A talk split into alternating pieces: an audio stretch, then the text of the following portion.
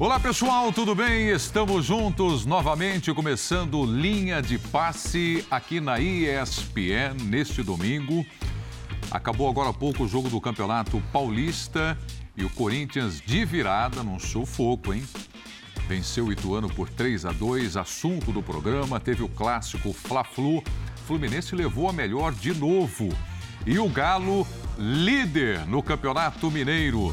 Estes e outros assuntos. O Palmeiras também, né, que divulga aí a lista de jogadores que estarão à disposição no Mundial na estreia a partir da próxima terça-feira. Aqui na bancada comigo, lá na ponta, é a primeira vez que eu faço com tanta gente ao meu lado, Celso Zelt, aqui o Vitor Biner, Mário Marra e daqui a pouco, remotamente, o Pedro Ivo Almeida também participando com a gente. Participe você também, o Twitter já está à sua disposição, estou conectado aqui, a hashtag Linha de Passe. Gente, vamos começar falando do time do Corinthians, né? Essa vitória para cima do Ituano, mas eu gostaria de ouvir aqui os breves destaques de cada um. Começar até com o Marra, que está aqui do meu lado. Vamos lá. Tudo bem, Marra? Tudo Boa bem, noite. Preto. Prazer estar com você, Prazer mesmo. professor Celso Zelt, Vitor, Pedro Ivo, fã de esporte também. É, Corinthians, Paulinho. Veja bem como é que é a vida, né? É, sai o Silvinho e o Silvinho tinha, ele utilizou o Paulinho, tive o cuidado de ver, a média de minutos do Paulinho era de 27 minutos nos três jogos. Hoje o Paulinho teve jogo. Então, assim, um sai por uma porta, outro entra com a outra porta, trazendo o resultado. É ingrato, né? Mas Paulinho é destaque, tem que ser. É, o Paulinho sofreu pênalti, meteu gol, foi uma grande partida do Paulinho, né? Já já quero discutir até com o Zelt, é meia, é atacante, é aquele centroavante que está faltando. Birner, eu só te vejo pela televisão, Birner. Que, que alegria aqui do teu lado Brito? agora. Você É, tá bem? Eu também só te vejo pela televisão. Boa noite para você, para o Marra, para o Celso, para o Pedro Ilvo, que está na vida mansa hoje lá em casa, né? Chovendo aqui em São Paulo. Decidiu ficar em casa em vez de vir aqui completar a mesa. Boa noite aos fãs das fãs do esporte. Eu confesso que eu tenho muita dificuldade para comentar Campeonato Paulista, porque é um turbilhão de emoções extremamente efêmeras. Né? Por exemplo, o jogo de hoje. É, ganhou, a torcida está feliz, é óbvio, tem que ficar feliz, tem que ganhar todos os jogos. Esse é o princípio de qualquer time que entra em campo, mas no final das contas serve de preparação. Mas o técnico não foi contratado, então eu não sei o jeito que o próximo técnico vai utilizar esse time, os jogadores do Corinthians. Ah, o Paulinho melhora. Ah, Todo mundo sabia, né? Acho que qualquer pessoa, você tirar o cara ali do boteco agora, tá tomando uma para escalar o time do Corinthians, vai botar o Paulinho, se tiver condição física.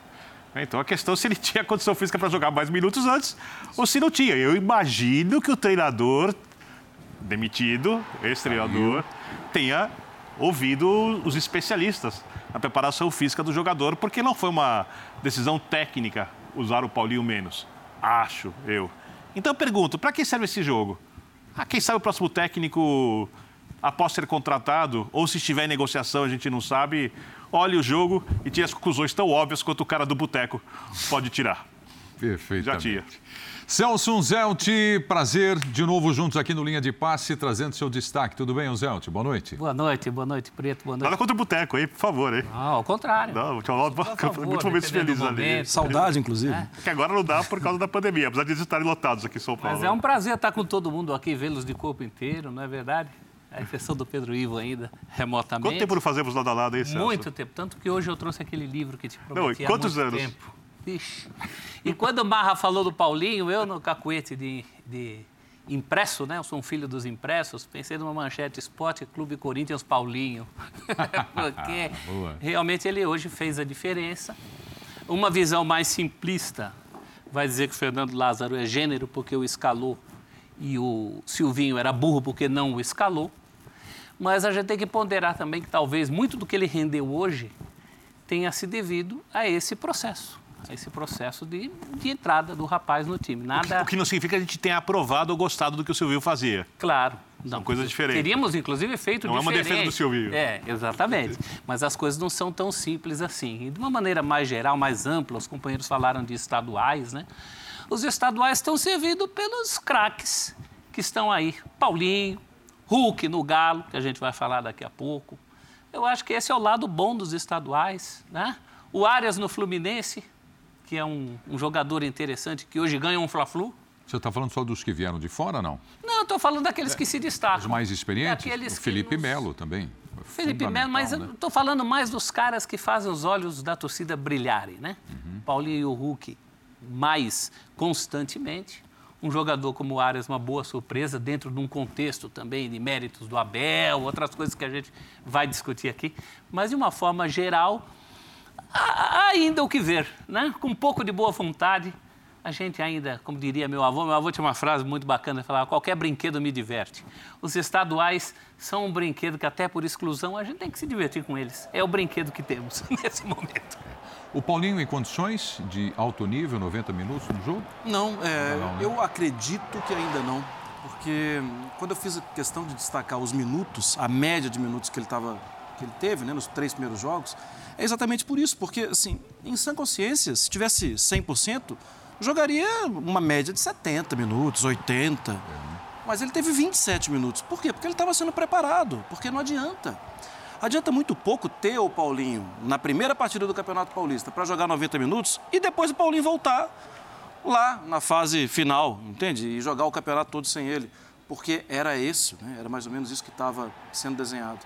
Para mim, Preto, o que é mais forte, o que é mais importante é, com o passar do tempo, como a gente vai ver o Paulinho. Como a gente vai ver? A gente vai ver o Paulinho vindo de trás, arrastando o meio campo, como ele sempre fez no Corinthians, ou vai ver o Paulinho mais adiantado? Porque também a idade chega para nós, chega para ele, né? Ele já não deve ter a mesma força para arrastar meio campo como ele fazia antes. Olha essa é uma você, questão né? importante. Para mim chega a idade. O problema aí, é que a gente não tem nem para quem fazer essa pergunta, não é verdade? Porque quem tem que responder é isso ainda não está nem ali. É isso. Olha, deixa eu colocar o Pedro Ivo Almeida, a primeira participação dele aqui no Linha de Passe. Pedro, não fique bravo comigo. Aqui o Marra escolheu o destaque, o Birner, o Pedro também. É, se você não se importa, eu gostaria que você trouxesse um destaque aí do grande clássico carioca, o Fla-Flu. Tudo bem, Pedro? Boa noite. Tudo bem, Preto? Boa noite a você, um abração Marra ao sempre engraçado e bem-humorado Vitor Birner, Celso Zelt, todo mundo. Mas saiba você, Birner, que com certeza eu precisaria estar na mesa sem metade dos problemas que a gente ainda vive por conta desse home office, dessa pandemia e tudo mais que envolve. Acho que destaque, Preto, do Fla-Flu, se é que dá para chamar de destaque, eu ficaria com uma observação pessoal minha, uma frustração de um não clássico, mais uma vez. Você tem episódio de racismo com o Gabigol, você tem uma arbitragem absolutamente incompetente.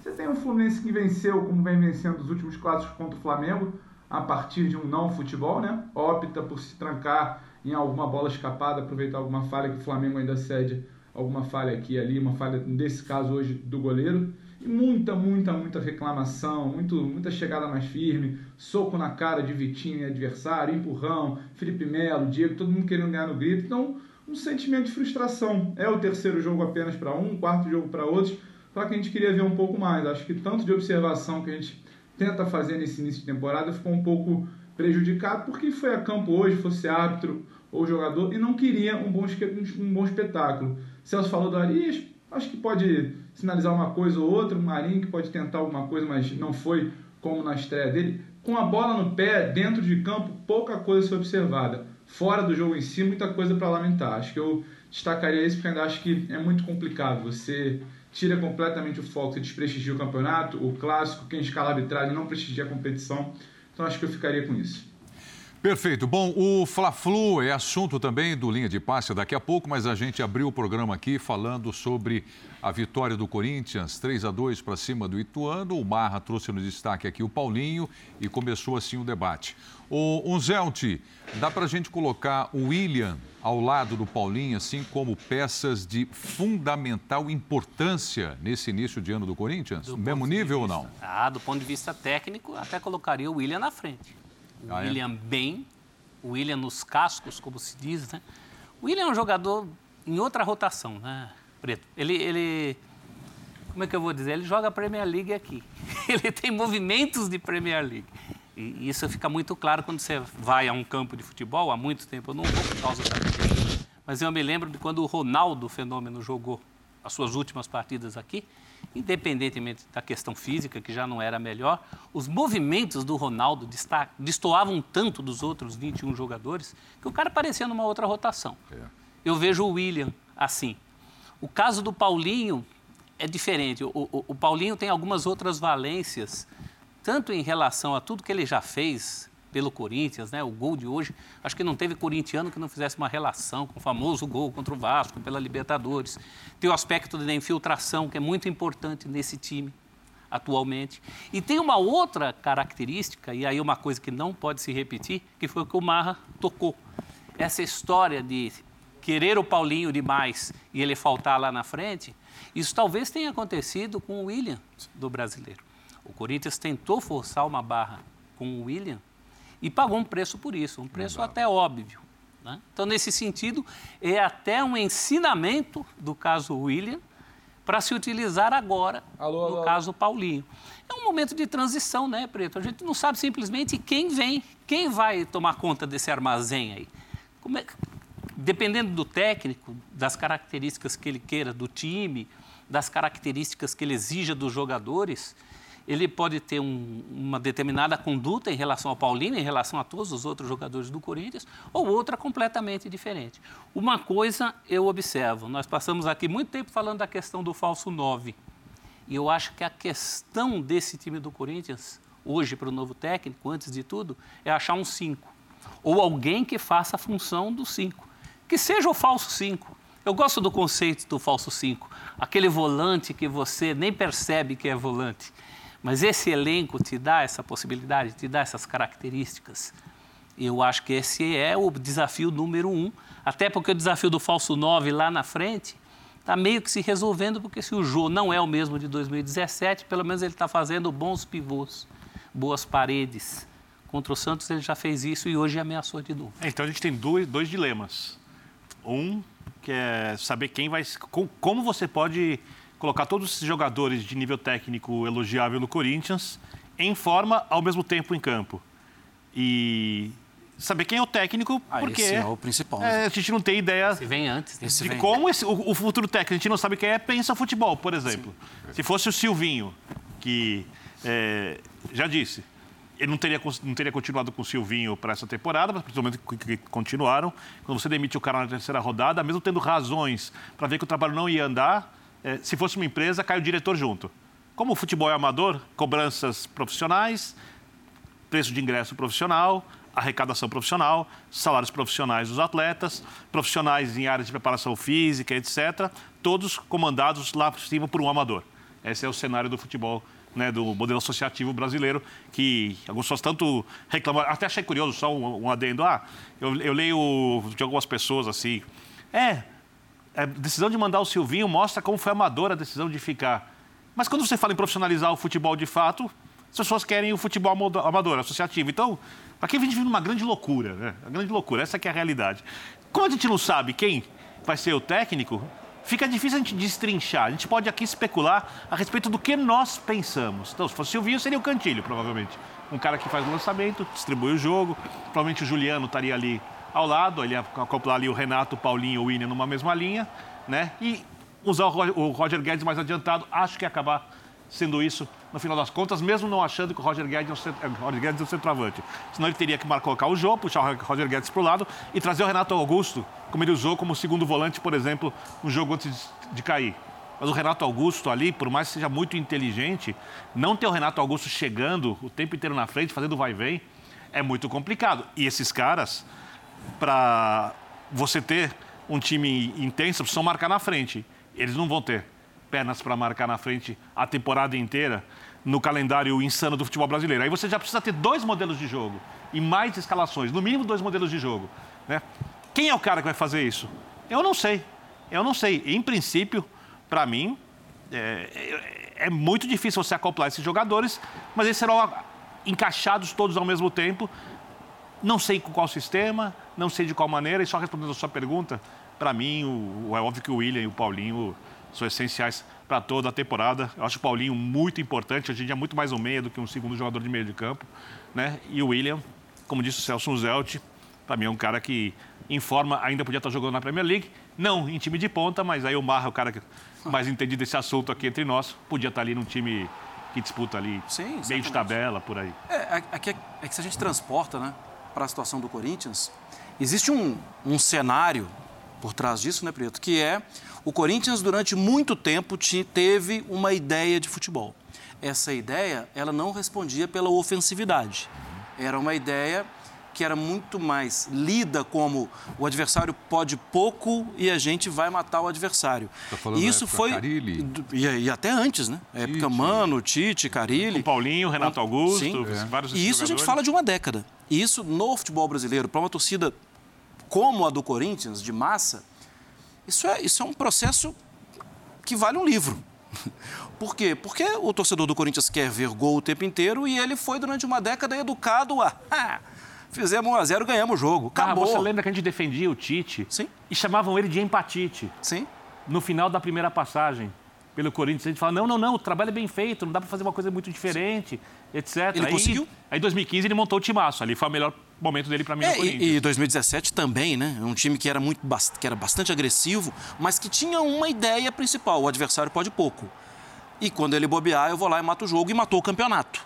Numa, numa final, entre aspas, no Independência contra o vice-líder, que foi 3 a 0 Sim, acabou ali. É, depois, o Corinthians parece, a sensação que a gente tem, isso chegou a ser externado, né? Vamos dar um passinho à frente. Vamos tentar jogar mais, vamos tentar envolver o adversário, tudo.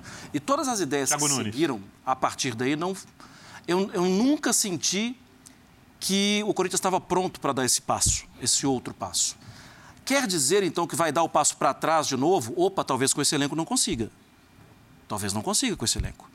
Porque esse elenco é um elenco que vai jogar um pouco mais atrás exige muita intensidade na marcação.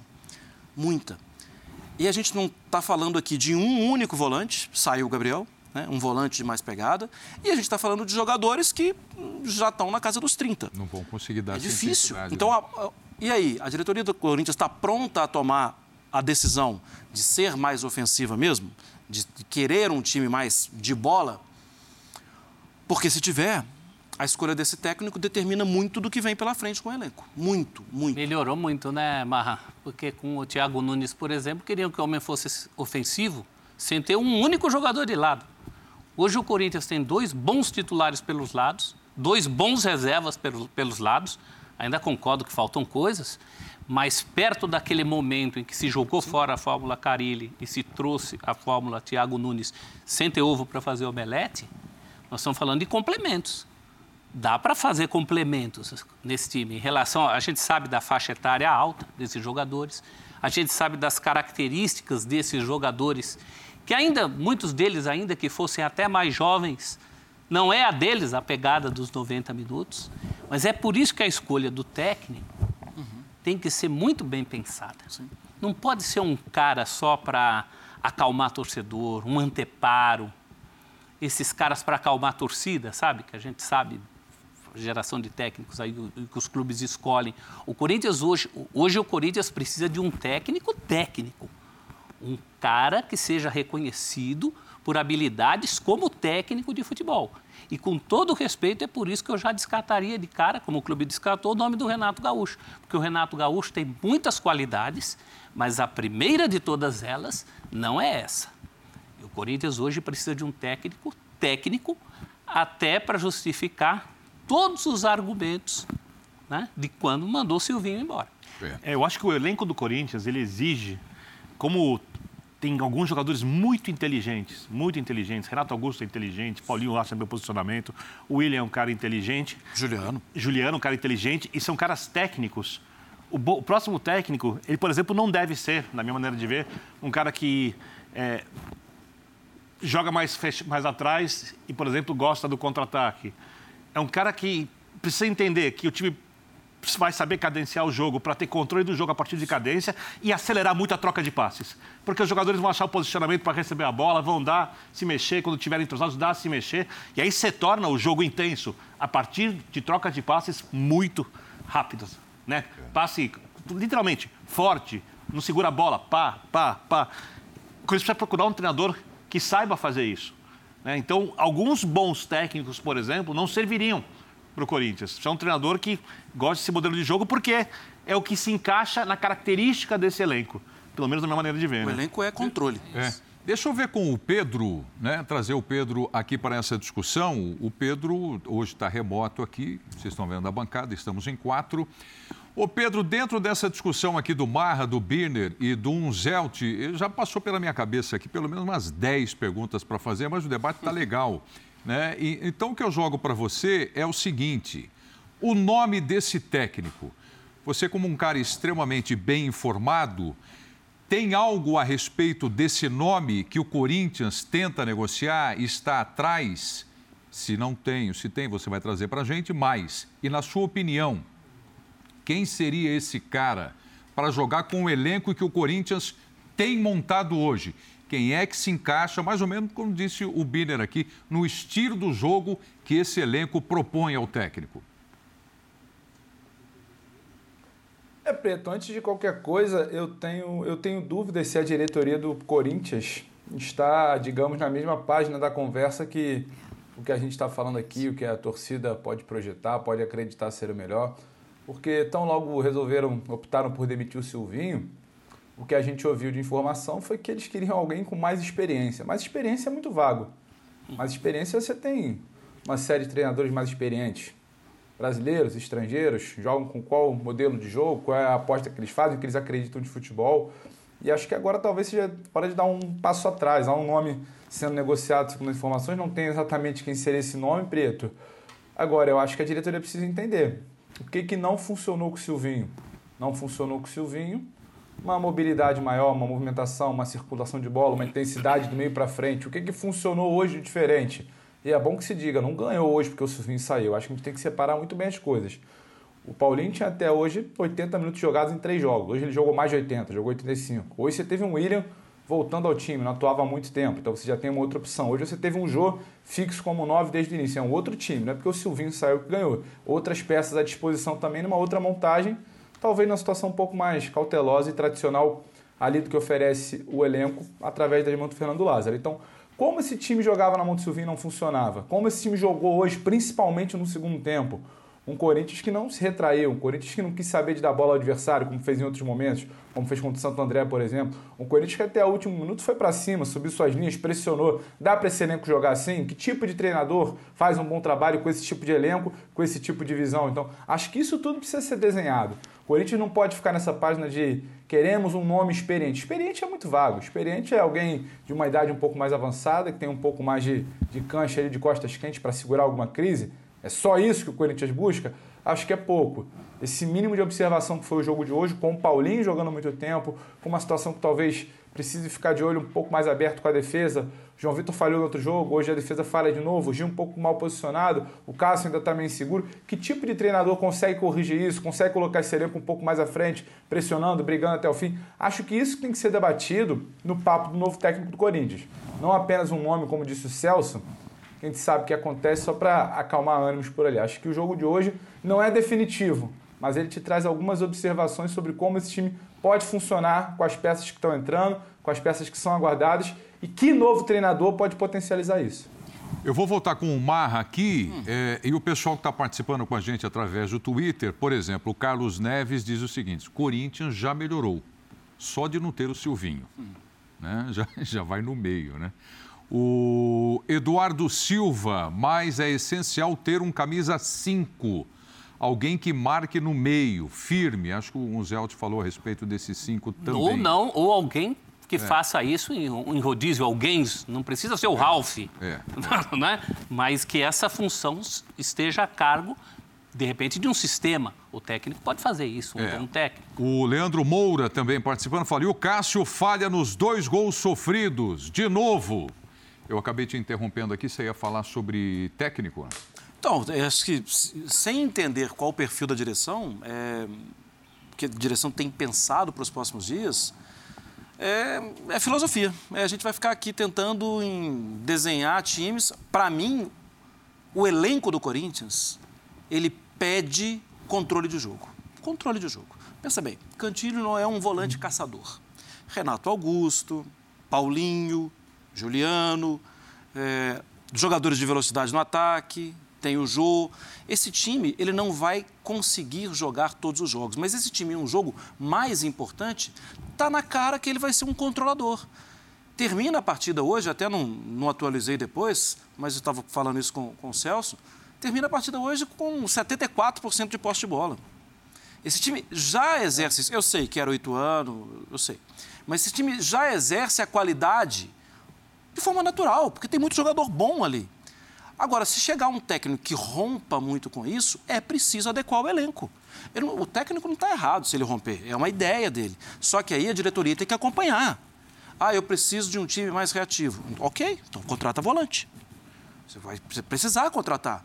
Vai precisar dar um descanso para os jogadores que não vão conseguir ser intensos o tempo inteiro. E eu não acho simples encontrar esse técnico. E tem um outro problema.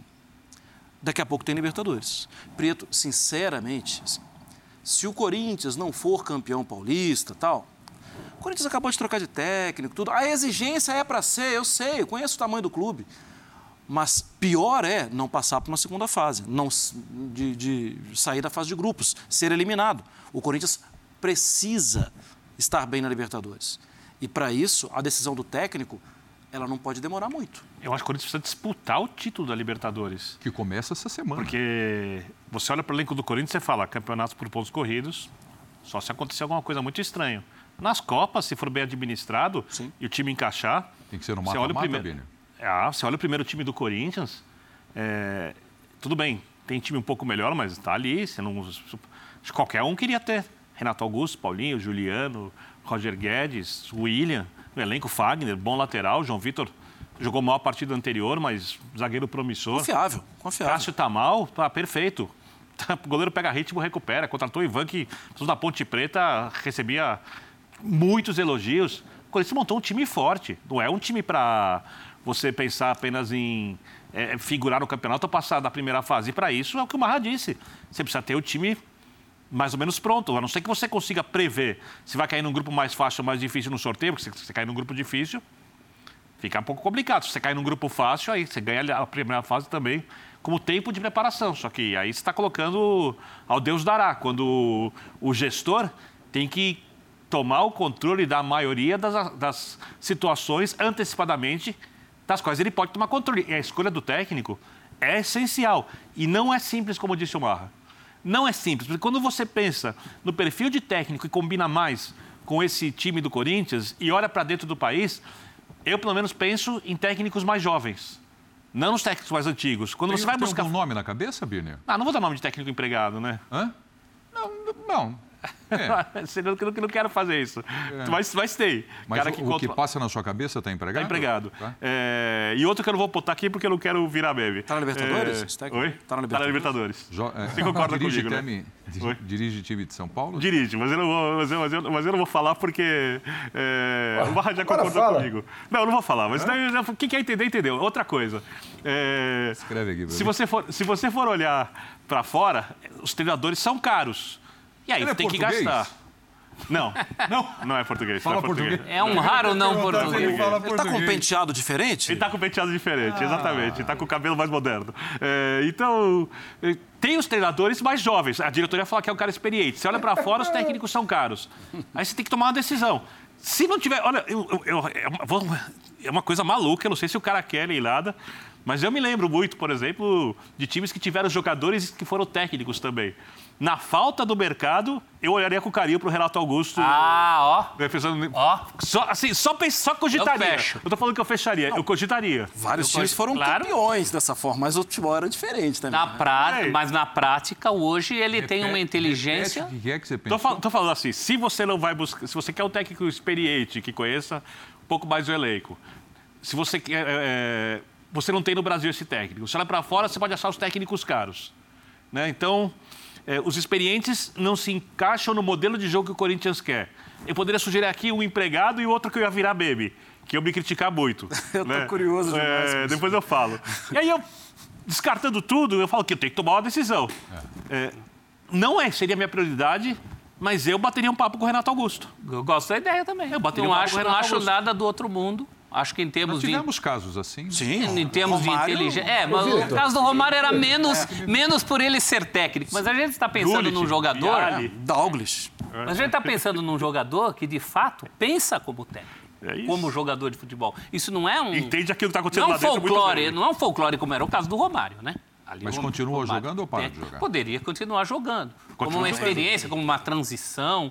Tá Agora, bem. eu concordo com tudo que o Vitor falou, que é difícil, que é difícil aqui, que é difícil fora, mas tem um fator que agrava. Já é difícil o processo de seleção corintiano, e não só corintiano, de muitos clubes do Brasil, não, é um processo muito inteligente. Eu não imagino, sinceramente, essa diretoria fazendo entrevistas na Europa do jeito que tem que ser, do jeito que tem que fazer, que o Flamengo fez agora há pouco. Então, acho que também falta um pouco desse lado aí. Já é difícil. Você ainda só quer anteparos. Você tem algum nome? Bom, o Vitor não quis tocar no nome. Eu acho que o Voivoda é um técnico com essas características. Mas não é experiente. Entendo que ele está empregado. E olha, esse que você falou que, que vão te defenestrar é um que eu até já toquei no nome Já de manhã tocou. no F360. Não, então quando eu li há muito tempo atrás. que é o também. Fernando Diniz. Ele Você não, falou. ele não está num momento bom, e aí, claro que o mundo cai, né? Como se o rapaz tivesse encerrado a carreira também. Você que falou. A gente está falando de características de time e de técnico. Ele é um técnico que valoriza esse tipo de coisa que a gente está falando aqui. Se ele vai dar certo ou não. Ah, o cara tá louco, Fernando Diniz, no São Paulo perdeu um título. A gente sabe de tudo isso. Todos nós acompanhamos o dia a dia do futebol.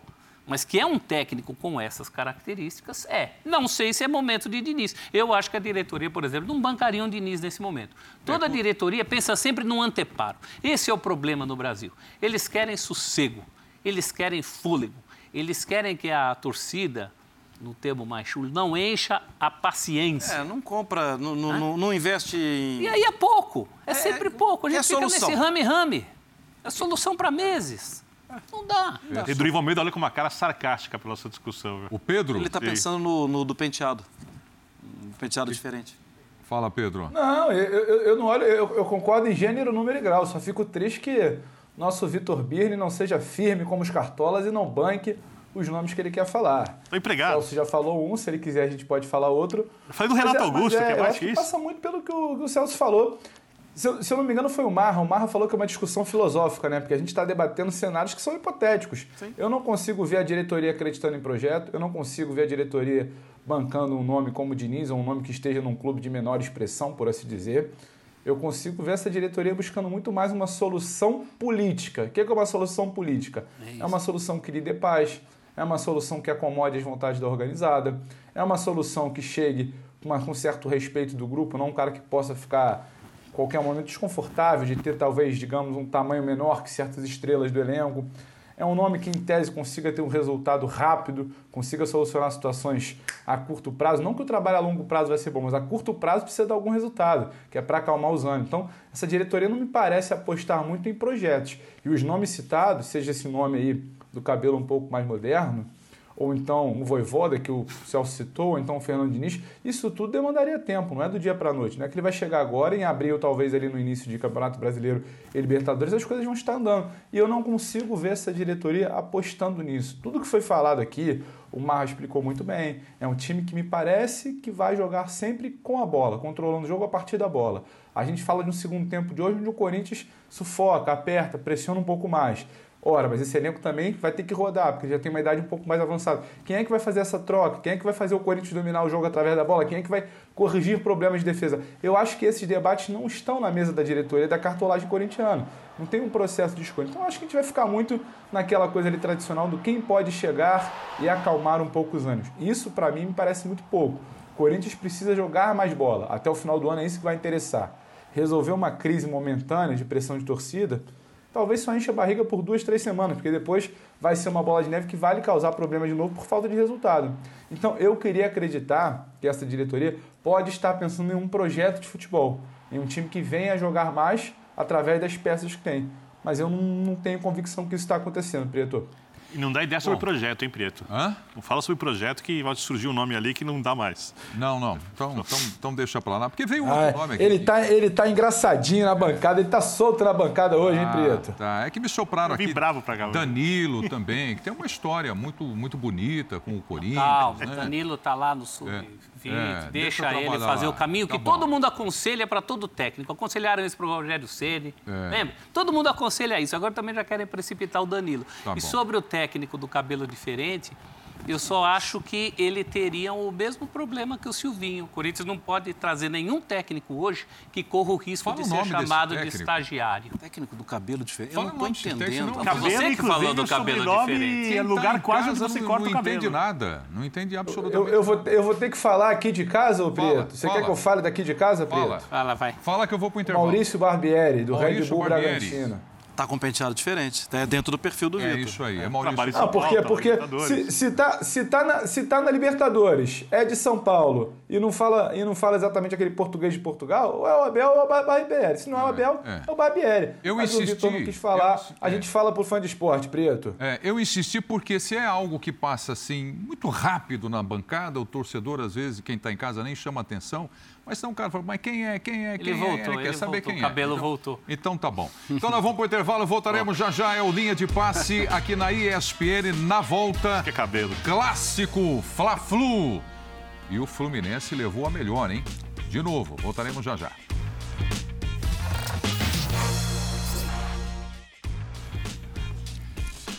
Linha de passe aqui na ESPN, estamos de volta, como disse antes do intervalo, para falar do clássico Fla-Flu. O Fluminense venceu por 1 a 0 gol lá no finalzinho do segundo tempo. E o técnico Paulo Souza, do Mengão, começa falando para abrir aqui as discussões. Vamos lá. Nós tivemos um primeiro tempo com domínio total eh, e com muita profundidade, seja pelos corredores eh, laterais eh, e corredores eh, e corredor central. E sem dúvida a segunda parte foi uma segunda parte diferente.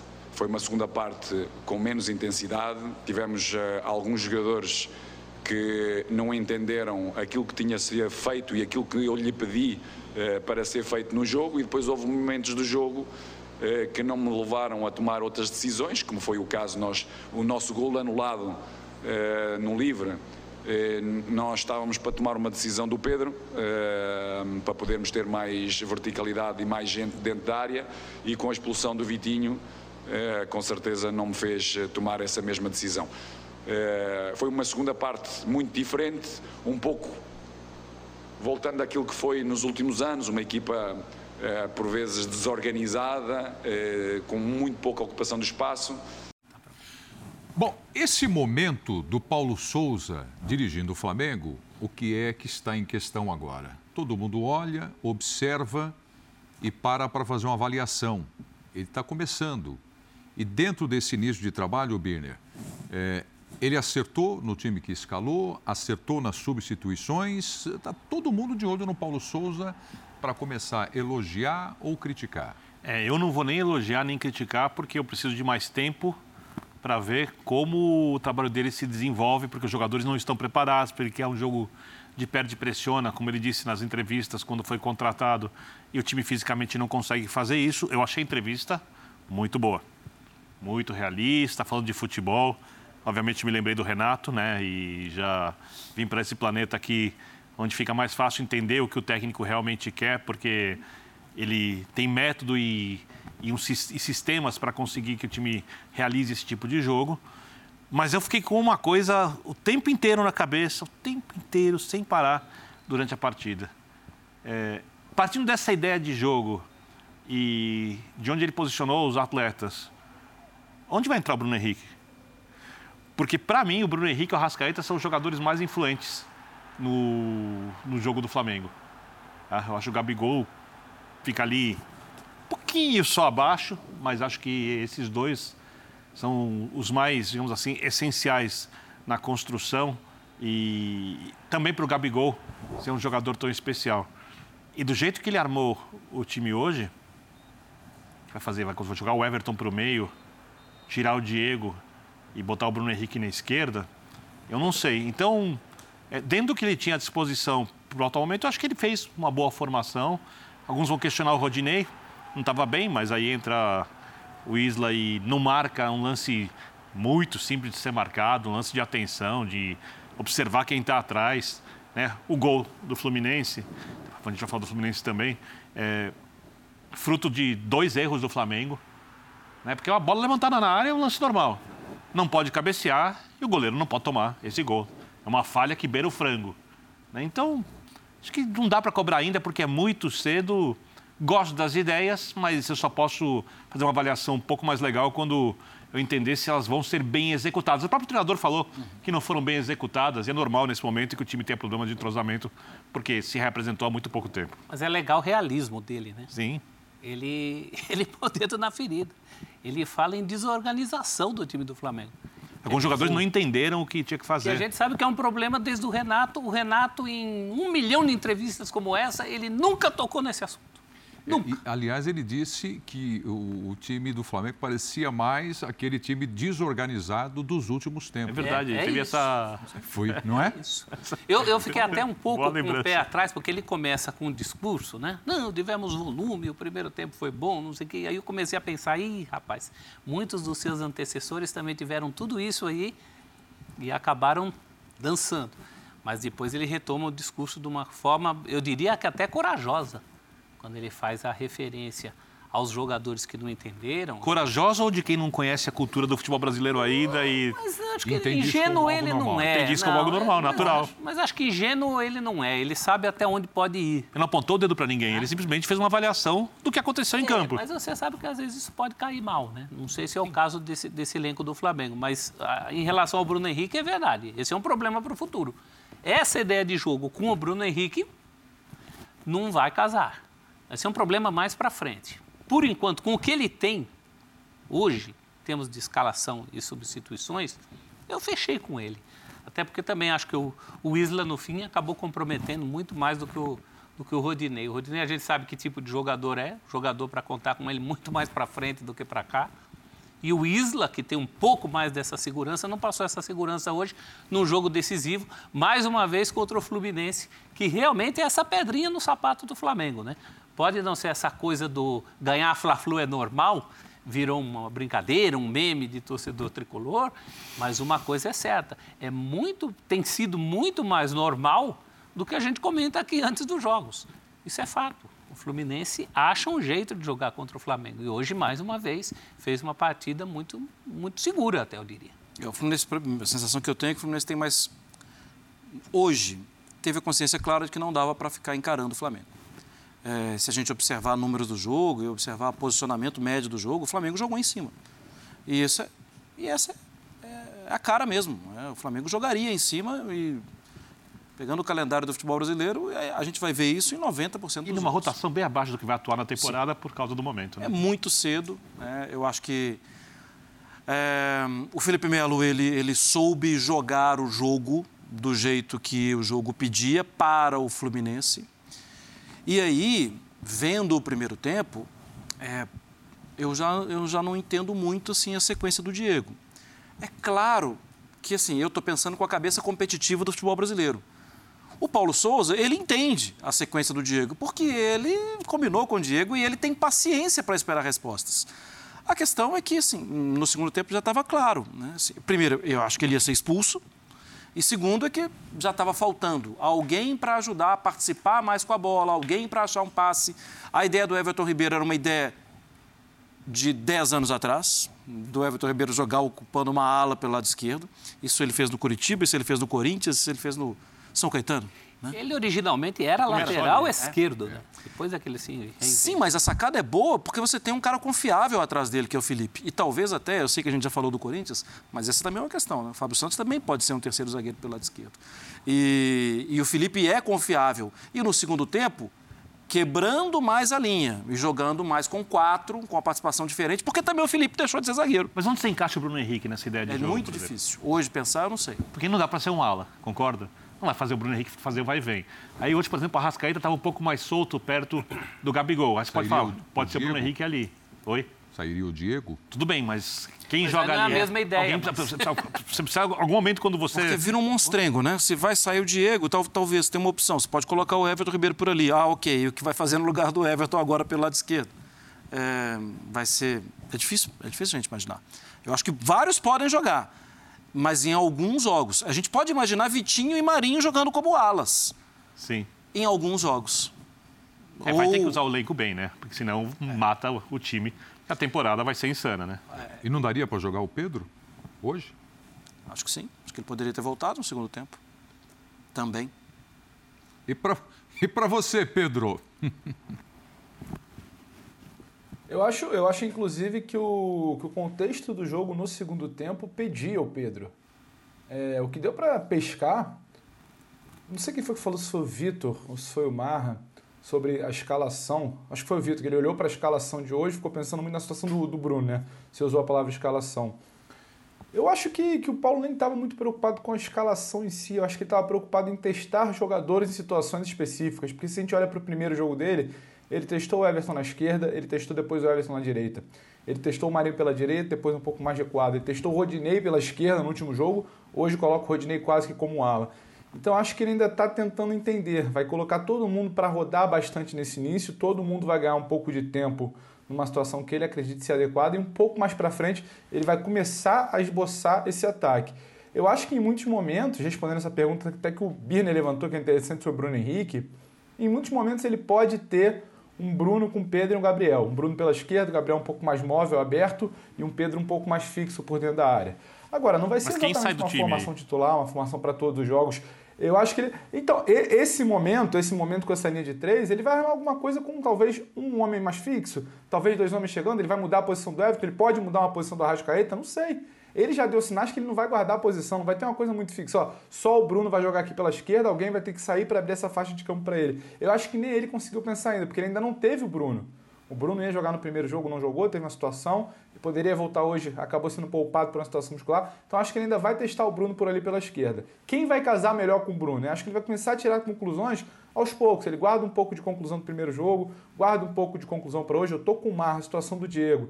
Ele fala que o Flamengo é muito superior no primeiro tempo. Eu não consegui ver o Flamengo superior. Consegui fazer, consegui ver o Flamengo com volume, mas sem criar, sem criar por conta de um meio truncado. Um Diego que já não funciona mais como meia, um Andrés que não estava bem, um meio-campo bagunçado, como ele falou depois do segundo tempo. Então, assim, algumas conclusões. O Diego já não funciona ali. Quem pode funcionar ali? Seria o Arrascaeta, centralizado, abre o Bruno. Gabriel vai vir aberto também um pouco mais. Ele ia testar essa formação no segundo tempo, mas acabou mudando a situação da substituição. Ele chamou o Pedro, depois desistiu por conta da expulsão do Vitinho. Tem o Marinho ainda para acomodar. Eu acho que vai ser uma situação de que não teremos um time titular do goleiro ao ponto esquerda, como era aquele Flamengo de 2009. 2019, desculpa. Tava na cabeça do torcedor, do Diego Alves até o Gabigol, todo mundo sabia qual era a escalação. Vai ser um Flamengo que vai gerar demais e pode ter duas formações dentro de um jogo, por um início de jogo, uma situação específica de segundo tempo. Eu acho que o Bruno vai continuar, vai continuar jogando aquela faixa esquerda do campo. É uma situação de acomodação. Ele ainda não esteve em campo com o Paulo Souza. Eu acho que vai demandar mais observação. Hoje, não consigo te responder a pergunta do Birner por conta de tudo que ele utilizou. O que ele utilizou a gente acha meio que um extremo, né? Como vocês falaram, o Bruno caindo por ali. Ele ia congestionar a situação. Mas acho que é uma situação de observação. Acho que é caso a caso. Não acho que a escalação de hoje é definitiva, que a do primeiro jogo foi definitiva. Acho que ele está testando todo mundo em posições. A situação do Everton, para mim, é muito emblemática. O Everton começa pela esquerda como ala no último jogo, ele cai para o direito, hoje ele começa o jogo de novo como ala ali pela esquerda. Ele vai testar quem vai encaixar melhor por ali. O Bruno vai funcionar por ali? Se o Bruno entra o Everton não vai funcionar como antes, vai ter que readequar? Está tentando encaixar um espaço para ter o Marinho um pouco mais de tempo ali pela direita. Acho que é muita observação a ser feita e para um segundo jogo de Paulo Souza não consigo tirar conclusão, Preto. Eu fico com a sensação de que esse início de trabalho do Paulo e dentro de tudo aquilo que eu ouço de vocês é, é o segundo primeiro semestre que eu trabalho aqui na, na, nos canais Disney. E é exemplo da temporada passada, poxa, os campeonatos estaduais deveriam ser trabalhados mais para testes, uhum. como se fosse, de fato, uma pré-temporada. Será que o Paulo Souza não chegou com essa mentalidade? E se não tem essa mentalidade? Eu acho que ele está fazendo isso. Exatamente. Embutiram Sim. isso no trabalho dele, na conversa. Fala, escuta, conheça todo mundo, porque você veio de fora. Sim. É por mais que você tenha estudado, assistido, você não conhece o elenco do é, Flamengo. É, é, tem, tem, uma coisa, agora, é, essa é né? é uma coisa que a gente não pode criticar a direção do Flamengo. Ano passado, o Flamengo demorou algumas rodadas para estrear, estreou contra o Bangu, na época com o Rogério como técnico, porque os jogadores ganharam algumas férias naquela temporada em que o futebol foi emendado. E depois usou o estadual como preparação, jogou até semifinal é. contra o Volta Redonda com time reserva. Mas o Rogério e o Renato não tinham essa tranquilidade para trabalhar que me parece que pode ter não, o Paulo. Não, eu acho não? que a diretoria deu a tranquilidade no estadual. Quem não dá é a torcida é que a é exigente. É, mas aí, sim, é, aí é do futebol, é do jogo. Eu, eu, eu, mas o Paulo não pode ter essa tranquilidade por parte da torcida. Ele, o Jorge Jesus também, quando chegou, perdeu a Copa ele do Brasil. Ele precisa tratar o estadual como se ele tivesse uma temporada de amistosos. Ah, mas é clássico. Ah, o clássico, o cara vai sair na rua, agora tá bravo. Eu entendo. Eu entendo. Mas eu garanto que se a temporada for boa do Flamengo, como o time pode oferecer, esse jogo não vai valer nada. E se a temporada for ruim, esse jogo também não vai valer nada, porque ela vai ser. Outros jogos ruins vão ser lembrados: a eliminação da Libertadores, porque não ganhou o Campeonato Brasileiro, porque esse, ganhou a Copa do Brasil. Esse é o segundo jogo. Na verdade, se a gente quiser até ser mais radical, esse é o primeiro jogo. É, que, que teve uma cara de time titular em campo. É. Esse foi o primeiro jogo. No jogo do meio de semana, a gente viu um time diferente, um time jovem, um time da meninada, e dois iniciaram a partida, dois que jogaram no meio de semana iniciaram a partida hoje. Uhum. Então, a gente está falando do primeiro jogo. Agora, o Paulo Souza, de búbra não tem nada, ele tem cabelo branco e vivência no futebol, ele leu o noticiário, ele sabe que quem estava pressionado no terceiro jogo era o Abel. Até porque ele usou frases de efeito fortes quando chegou para ganhar a torcida também, é. né? Então ele está conectado com isso. o né? Abel? Né? Acho que é importante. É importante, não é? Sim. Então vamos lá, colocar o Abel Braga. Final pra... vencedor. É, ah, ganhou o jogo, né? ganhou um grande clássico. Vem para discussão aqui o Abel. Vamos lá.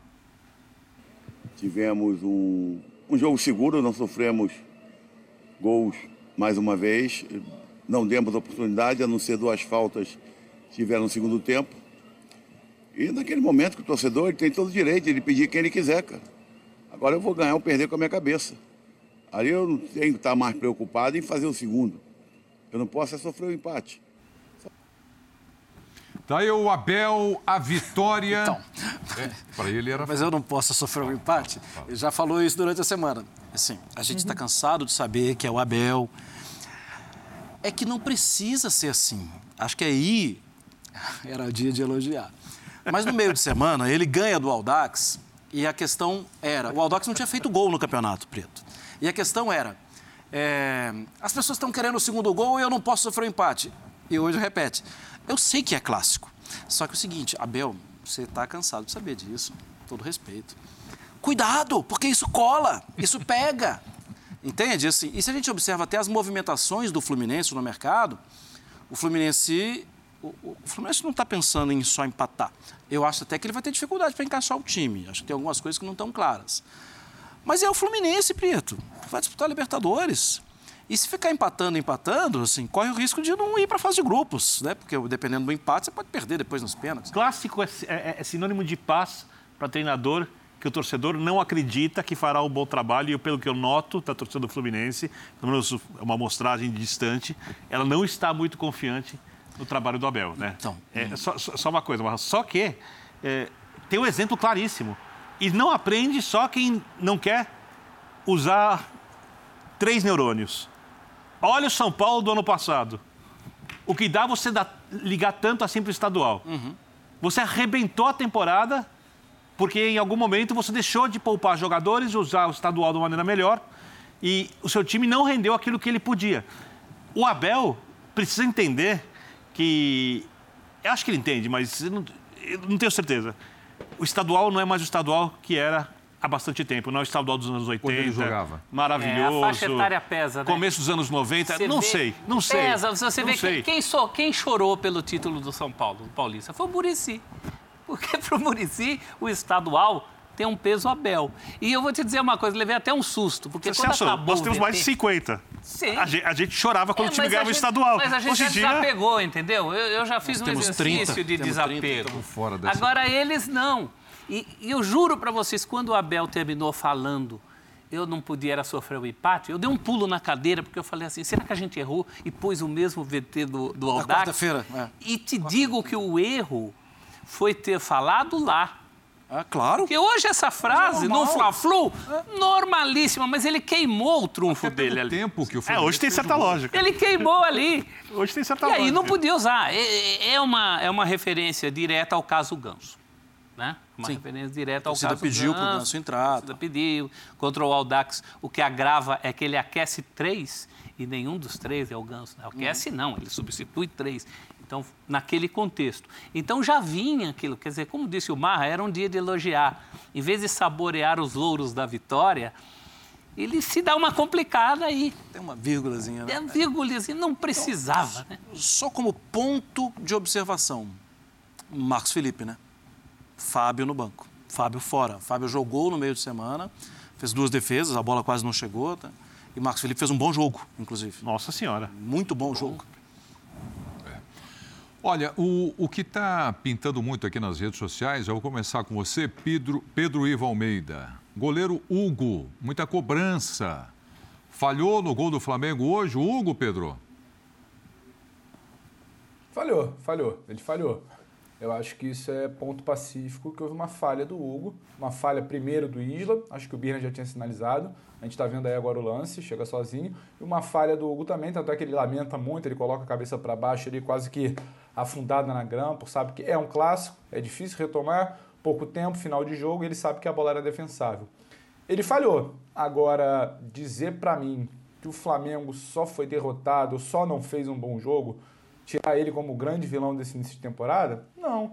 Eu acho que é mais um sinal que você precisa pensar com calma quando você fala que o Diego Alves não presta, que o Hugo é o titular, que o Hugo é o futuro, que o Flamengo precisa pensar na situação do Diego. Não. Ainda oscila. O Hugo tem boas participações. Hugo tenta aprimorar sua saída com os pés. Hugo teve atuações seguras, como teve atuações com um pouco mais de oscilação, como teve hoje com falha capital gerando um gol. Mas se a gente está usando a régua, que é o segundo jogo da temporada e que é um jogo para observações, não é uma final de campeonato, nem estadual que seja, eu acho que talvez o tom tem que ser um pouco mais abaixo. Eu acho que registra ali um caderninho, teve uma falha, foi num clássico, era um lance decisivo, final de jogo. Você registra ali, você coloca na mente, o, torcedor, treinador já sabe, treinador de goleiro já sabe, a nova comissão técnica já entende, já sabe onde tem que melhorar. Agora, não, não tiraria como grande vilão. Acho que tem coisa muito mais interessante a ser observada, por exemplo, dessa defesa. Quem quiser ficar só no Hugo, pode ficar só no Hugo. Hoje eu consegui enxergar uma situação interessante. Torcedor do Flamengo, durante muito, muito, muito tempo, ao longo do ano passado, ele não tinha segurança. Quando entrava o Gustavo Henrique, o Léo Pereira, era calafrio, porque o Rodrigo Caio sempre machucava, não tem um zagueiro reserva à altura, tem que pensar no zagueiro do mercado. Hoje eu consegui ver, dentro de todas essas observações do Paulo Souza, tem um bichinho aqui em casa, home office, não é fácil, mas em todas essas observações, eu consegui ele vendo preocupado. O Flamengo não sofreu em transição defensiva, como em outros momentos. O Flamengo conseguiu jogar um pouco mais blocado, uma linha de três zagueiros, o Léo Pereira com um pouco mais de tranquilidade para avançar e sair jogando, nem sempre tão exposto, né? porque o Gustavo e o Léo estavam sempre muito expostos. Erravam em combate, erravam em cobertura, erravam em posicionamento. Hoje, mais protegidos, um pouco mais seguros, o gol não é exatamente culpa deles, e o Léo com a bola no pé ajudando, fazendo uma função interessante. Você pode sinalizar alguma coisa de positivo ali do lado defensivo. Então, acho que é muito mais observação. Você tem que falar do Léo, você tem que falar do Felipe Luiz na linha de três, você tem que falar da falha do Hugo também, mas não acho que é o grande vilão. Vamos lembrar, é o segundo jogo da temporada, é um clássico de fase de classificação de estadual, um momento de observação ainda do Paulo, acho que ele vai levar uma certa, entre aspas, boa vontade, que tem que tirar, não que é o vilão, que não serve mais, que tem que sair do time, acho que não é por aí. Eu também acho, mas só o fato da defesa está minimamente arrumada para o padrão Flamengo, uhum. joga um holofote maior na falha dele. Eu acho que é mais que uma falha, uma participação Sim. direta num gol. Que até aí o Isla também teve. Uhum. Mas só para fazer um paralelo com o jogo em São Paulo hoje, o Cássio falhou num lance que foi anulado. É. Né? E outros dizem que ele falhou em outros Opa. lances também. Numa defesa muito menos, que, que deixa o goleiro hoje muito mais exposto Vulnerável. do que a defesa do Flamengo deixou hoje. Então é um ponto de atenção. Mas realmente não pode ser apontado como o vilão de um jogo em que o Flamengo não se encontrou. É. Agora, eu quero falar de uma outra falha, mas essa grave.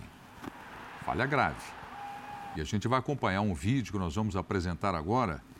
Teve ofensa e xingamento de macaco hoje ao Gabigol?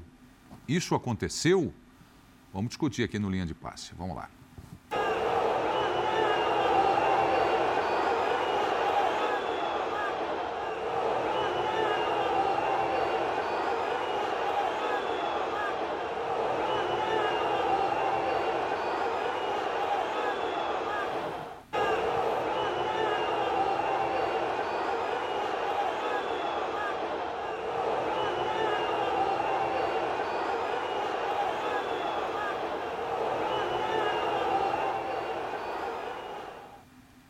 Isso é grave. Não. Abominável. Isso é crime. Né? Crime. É crime, acho que é a palavra.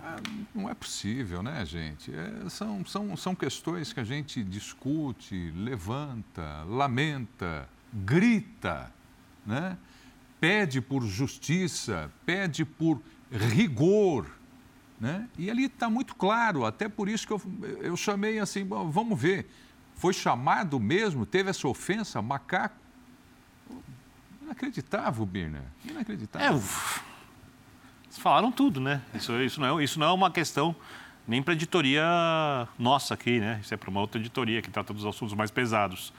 No nosso caso aqui, a gente precisa entender até quando isso vai acontecer dentro de um estádio de futebol, dentro de um campo de futebol, entre jogadores. Acho que a situação já melhorou bastante, porque para acabar com os preconceitos, todos eles, a gente vai precisar de algumas gerações, né? É mas acho que cabe a cada ser humano ir desconstruindo os preconceitos que ele teve em algum momento ou que ele tem em cada um de nós, né? As gerações mais antigas tinham mais preconceitos, também tinham menos contatos com pessoas, o mundo era diferente e tudo que é da natureza existe para evoluir. Essa é uma lei da, é. da vida, uma lei assim necessária. E uma das coisas que a gente precisa muito evoluir é a capacidade de conviver uns com os outros.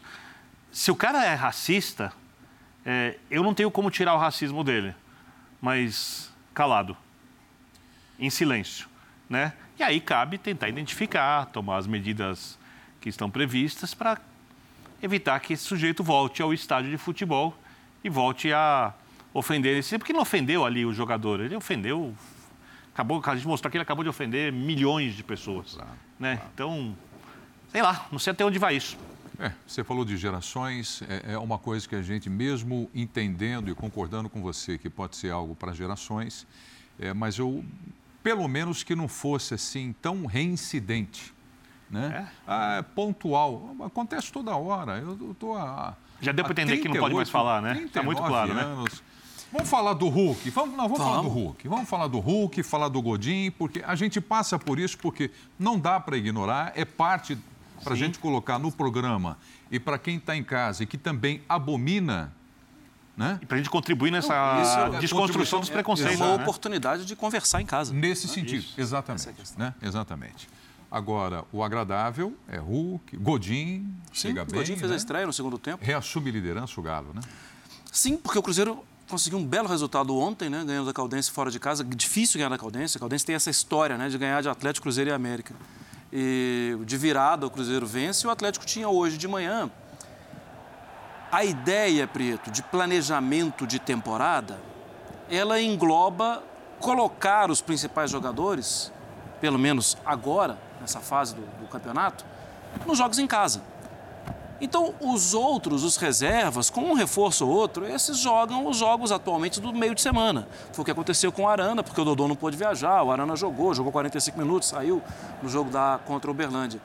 No jogo de hoje, os titulares, com o, a, a, primeira partida do Alan na temporada, com Savarino e Hulk mais adiantados, é, com Nátio sendo um jogador com muito, buscando muito espaço para participar.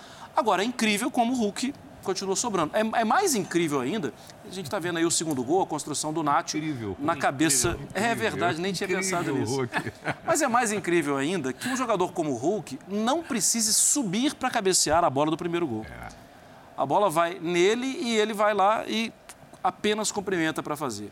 Ele tem uma média maravilhosa de gols, ele começa a temporada muito bem. O Atlético vem se soltando né? E eu, eu falo até se soltando fisicamente. Porque se a gente pensa em ideias, o Turco Mohamed, ah, não dá para falar que ele tenha grandes mudanças. Dá para falar que existem algumas saídas, algumas jogadas que talvez ele, ele chame para ele. Ele coloque o carimbo dele. Por exemplo, as jogadas pelo lado direito, por elevação contra a linha de defesa mal posicionada. O Isso... gol do. Desculpa. Gol do Godinho. Foi bonito, hein? Foi. Muito e num momento importante, né, Marco? O jogo estava Sim. Estava enroscadinho. Ali é que passou o boi, passou a boiada. Não é importante ter um Hulk, Ali até foi... para um trabalho, né, para uma ideia. A gente fala muito em ideias, mas na prática precisa um cara desse para te ajudar a claro. continuar tendo ideias, meu amigo. Claro. Senão daqui a pouco a, to a poca tosse o rabo, né? O jogo estava difícil. É, o Hulk faz o primeiro gol no último lance do primeiro tempo. E depois o Hulk faz o segundo e aí o Godin fecha o placar. É, o Hulk está há quanto tempo no futebol brasileiro, no Atlético? Nenhum ano. Não completou um ano ainda, né? Vai bater um é. ano. Um ano vai fazer agora. Eu, então, Pedro... Ele chega no Mineiro passado. É, eu estou levantando isso para você, Pedro, pelo seguinte. Se ele começa no campeonato estadual, talvez viesse ainda uma desconfiança, né? E talvez de que, ah, mas é campeonato estadual Quero ver no Brasileiro.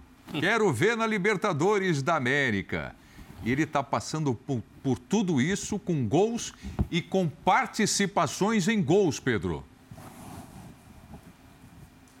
É uma situação curiosa, né? Porque a gente tem uma sensação de início de pré-temporada, de início de temporada, vindo de pré-temporada, um freio de mão um pouco mais puxado, então a gente até dá um voto de confiança a mais, tem um pouco mais de cautela para analisar, que no primeiro jogo, no segundo jogo, no terceiro jogo, perde um gol aqui, perde um gol acolá, se o ritmo não é, ainda não é ideal, mas está lá, o Hulk bem posicionado, sem sair do chão. Segundo jogo, quando começa a ficar truncado, como disse o Celso, Hulk decide de novo, bem posicionado de novo, elevação, bola elevação, como cantou o Marra.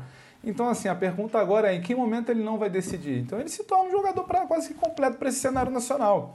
Para o Hulk, que se cuida muito, e é bom que se diga, nada é por acaso, não é sorte estar ali na segunda trave, não é sorte a bola levantada do Nacho. Se cuida muito o tempo inteiro, muito preocupado com o corpo, não está diferenciando se é uma, um jogo de Libertadores, se é um jogo de reta final de brasileiro, se é um jogo de início de temporada do Mineiro, está fazendo o papel dele. É bom lembrar que em algum momento do início da temporada, do início da passagem dele, chegaram a questionar se iria emplacar, se não emplacar, o posicionamento, a situação com o Cuca, superou tudo isso. Então, o Hulk me parece uma cabeça muito tranquila, muito centrado, não está diferenciando o que é uma competição aqui e ali. E aí, com um sistema que ele já vem pré-encaixado do ano passado, acho que foi o Marco que fala agora, que é um ajuste ou outro, um carimbo ou outro, um selo ou outro do Mohamed para alterar, a tendência é que acabe mantendo essa sequência sem nenhum problema de lesão, sem nenhum problema de comportamento, nenhum problema físico, de situações de desgaste, de fadiga é o Hulk se manter nessa situação. Ainda é um cara que a gente pode colocar mais um ano aí tranquilamente de desequilíbrio no cenário nacional. Bom, é, em primeiro lugar, eu estou curioso para ver como vai ser o desempenho do Godin. Eu fui fã do Godin maior parte da carreira. É um gigante, um dos melhores zagueiros que vi no ápice da forma, vinha jogando muito mal. E preciso entender como ele vai funcionar no atual. Por exemplo, se o time marcar na frente, pode ser que ele sofra um pouco. Porém, a contratação do Turco Mohamed, a gente falou disso já em outras edições, ela provoca pequenas rupturas com não o desenho tático, mas com a ideia do, de futebol que tem o Cuca. O que pode facilitar para o Godinho, porque não é um futebol extremamente agressivo, extremamente ousado. Se vem o Jorge Jesus, que era a primeira intenção, ele muda radicalmente o jeito do Atlético jogar e o Atlético pode jogar do outro jeito. O Atlético tem tanta variação jogador de velocidade pelo lado, jogador construtor pelo lado, volante com qualidade, tal, que ele consegue tanto se adaptar a jogar marcando agressivamente, perde pressiona, como jogar mais recuado, como jogar a partir da posse de bola. É o elenco não só farto de qualidade, mas como farto de características de jogadores para você poder armar o time com diversos modelos. E eu acho que a construção, por enquanto, é uma construção. A gente não pode avaliar, mas ok. Independentemente do resultado, é uma construção que parece inteligente, é... aproveitando muita coisa que ele pegou, né? O time ano passado acabou saindo da Libertadores invicto, ou seja, é o jogo, faz parte assim, mas não dá para dizer que o time não foi competitivo quando precisou, ele foi competitivo em todos os momentos decisivos. Lembrando que poderia ter perdido o estadual, a arbitragem ali foi uma arbitragem estranha.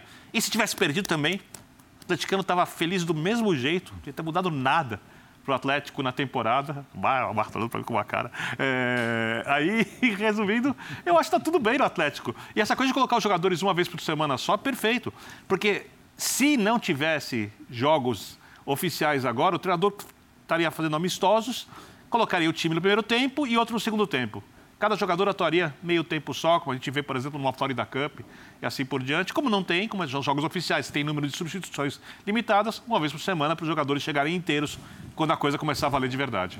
Bom, negócio é o seguinte, nós vamos para o intervalo, voltaremos já já. O Palmeiras tem os seus jogadores definidos para a disputa do Mundial e faz a estreia agora, na terça-feira.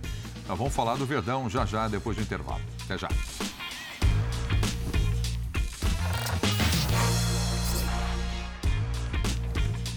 O Palmeiras, na terça-feira, começa sua caminhada no Mundial de Clubes 2022. Tem o Al-Ali pela frente.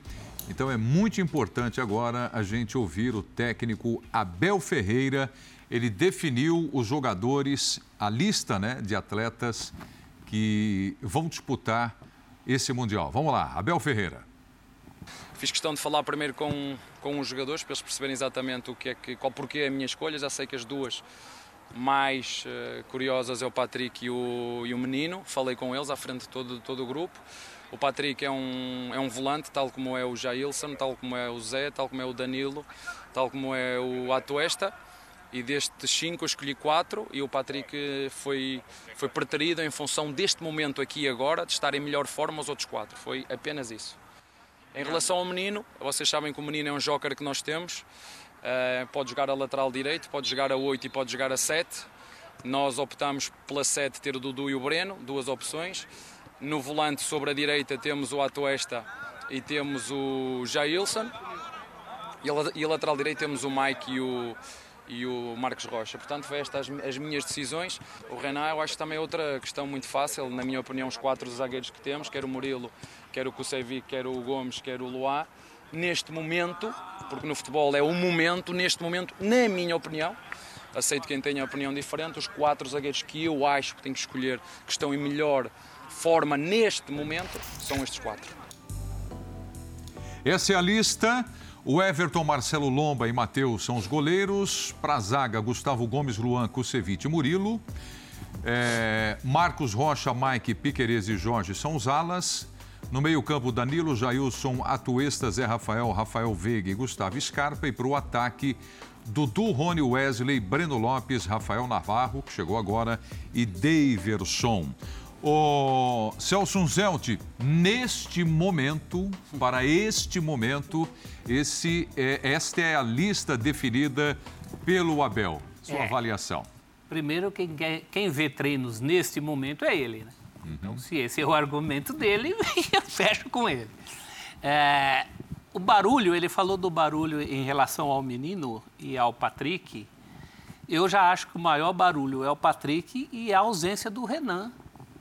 E a presença, por exemplo, do Kusevich. É.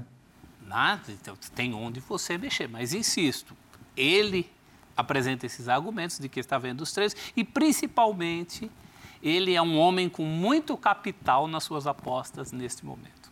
Né? Ele do alto. Desse... A gente fez várias simulações aqui nos nossos programas e nas nossas simulações achávamos que ele fosse dar um pouco mais de mão forte para os mais jovens. E eu não digo, tudo bem, os mais jovens, mas até para os mais velhos de casa. Essa relação tem gente que está chegando agora, Jailson, por exemplo, Patrick de Paula. Insisto, não estou vendo os treinos, mas acho uma opção bem barulhenta. Agora, ele tem esse capital, né? Ele é o atual bicampeão da América, ele é o homem do My Way, né? Toda vez que eu vejo o Abel, eu lembro da música do Frank Sinatra, My Way. É o meu jeito, né? E esse jeito tem dado certo. Até por isso eu acompanhei nas redes sociais um barulho menor da torcida do Palmeiras. E parece que o torcedor está numa vibe de o homem sabe o que faz. Ele, é ele ganhou apostas recentes. Né? Ele é criterioso. E vamos combinar, Não né? joga para a torcida. É, e vamos combinar, né, Vitor, que também não é um barulho, assim, numa lista de 23, a gente não está discutindo nada tão tão fundamental. É, então, então, fundamental não é, mas você olha o Gabriel, você lembra do Gabriel Menino? Vou dar um exemplo. River Plate 0, Palmeiras 3. Titular. Patrick de Paula. Faz, não entrou menino... durante o jogo. Então, e eu, eu, eu fico pensando nas, nas, entrevistas que ele vem dando. Nas entrelinhas. Que está nas o entrelinhas. Se ele já não estava preparando isso. Ele está falando. Ele fez hoje, né? Para a gente, a gente tentava entender quais jogadores da base ele deve estar tá falando. Essa, esse, essa escolha da lista deu todas as respostas para quem quer entender, sem que o técnico precise dizer. Ele vai ter que administrar isso futuramente lá dentro. Até porque são esses jogadores que, além de serem bons jogadores, os que estão fora, são caras que financeiramente podem no futuro dar um retorno enorme para o Palmeiras. O Gabriel Menino tem convocação para a seleção brasileira. É. Né? Mas você olha, lateral direito, perdeu espaço para o Marcos Rocha e para o Mike. Volantes, o Abel citou, as opções, não achou onde encaixar o jogador. E acho que o jogador vai pensar, pensar, pensar muito. E isso só é possível ser feito num clube sem consequências ruins, num clube bem administrado. Porque se você faz isso em outro lugar, a torcida mata, a diretoria entorta o nariz, e se o time perder o Mundial, o mundo desaba. A bônus para o Palmeiras é que os jogadores do Egito que vão se representar para o jogo tiveram que jogar até prorrogação hoje. Mais uma, né? Mais uma. Três, né? Não teve nem tempo de recuperação para os jogadores, né? Então, primeiro passar na semifinal para depois pensar na final. Agora, eu são decisões que, não, do ponto de vista do que os jogadores têm feito, não são discutíveis. Elas são compreensíveis, certas ou erradas. É, dentro dessa, dessa linha que você pegou, eu fiz o jogo do Chelsea ontem, na Copa da, da Inglaterra, que também foi para a prorrogação e foi um sufoco para o Chelsea e o Thomas Tuchel com Covid-19. O Renan uhum. teve titularidade em jogos importantes Sim. do ano passado. E eu estou tentando me lembrar um jogo dificílimo que eu transmiti do Palmeiras e o Renan meteu o gol no finalzinho do jogo. É, Melgar. Universidade... Universitário? Universidade... Universidade... Do Peru. Universidade do Peru, é. é, é. La Crema. E mesmo mais recentemente, ele, está, ele estava sempre, sem dúvida, na frente do Vucevic. Talvez brigando ali com o Murilo é. por uma preferência. Vucevic menos, menos rodagem nesse time do é, Palmeiras. Me surpreendeu. Menos, né? É, assim, o Vitor já destacou um ponto, o Abel já estava preparando os ânimos há algum tempo, né? Quando ele falava nas entrevistas de... É, os jogadores se escolhem, tem umas questões de comportamento, tem umas questões de leitura rápida e tal ele estava dando a dica. Eu acho que o chato é que tem esse tipo de constrangimento dois dias antes do jogo. É. Mas isso ele não tem culpa. Isso é uma questão do Covid, né? da mudança na, na, na inscrição, da data da inscrição, com dois dias antes. Tal. Assim, se não tivesse isso, ele não poderia contar com o Piquerez. E aí ele contaria com o Renan, que pode fazer dupla função. É, tanto de lateral como um zagueiro pela esquerda.